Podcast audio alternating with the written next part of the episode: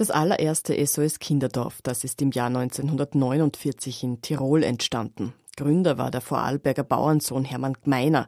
Er selbst hat früh seine Mutter verloren und er wollte verwaisten Kindern im Nachkriegsösterreich ein familienähnliches Umfeld bieten. So hat sich die heutige Organisation SOS Kinderdorf entwickelt.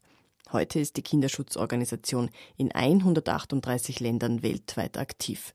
In Österreich gibt es aktuell zehn SOS Kinderdörfer.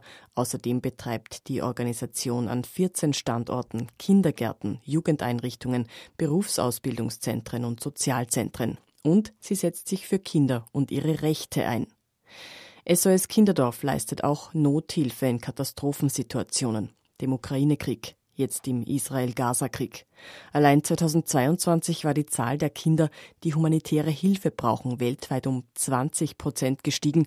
Heuer hat sich die Situation weiter verschärft. Damit SOS Kinderdorf seine Hilfe für Kinder weltweit langfristig sichern kann, ist die Organisation auf Spenden und auf Patenschaften angewiesen. Man kann SOS Kinderdorf auf vielerlei Wegen unterstützen durch einmalige Spenden oder dauerhafte Spenden, wie zum Beispiel eine Patenschaft. Man kann ein Kind international mit einer Patenschaft gezielt unterstützen oder in Österreich ein ganzes Kinderdorf. Mit einer Hauspatenschaft kann man in Österreich einer fünfköpfigen SOS Kinderdorffamilie helfen. Und es gibt Angebote, wie man als Unternehmen am besten unterstützen kann. Oder wie man bei einzelnen Projekten unterstützen kann oder zum Beispiel mit seinem Nachlass.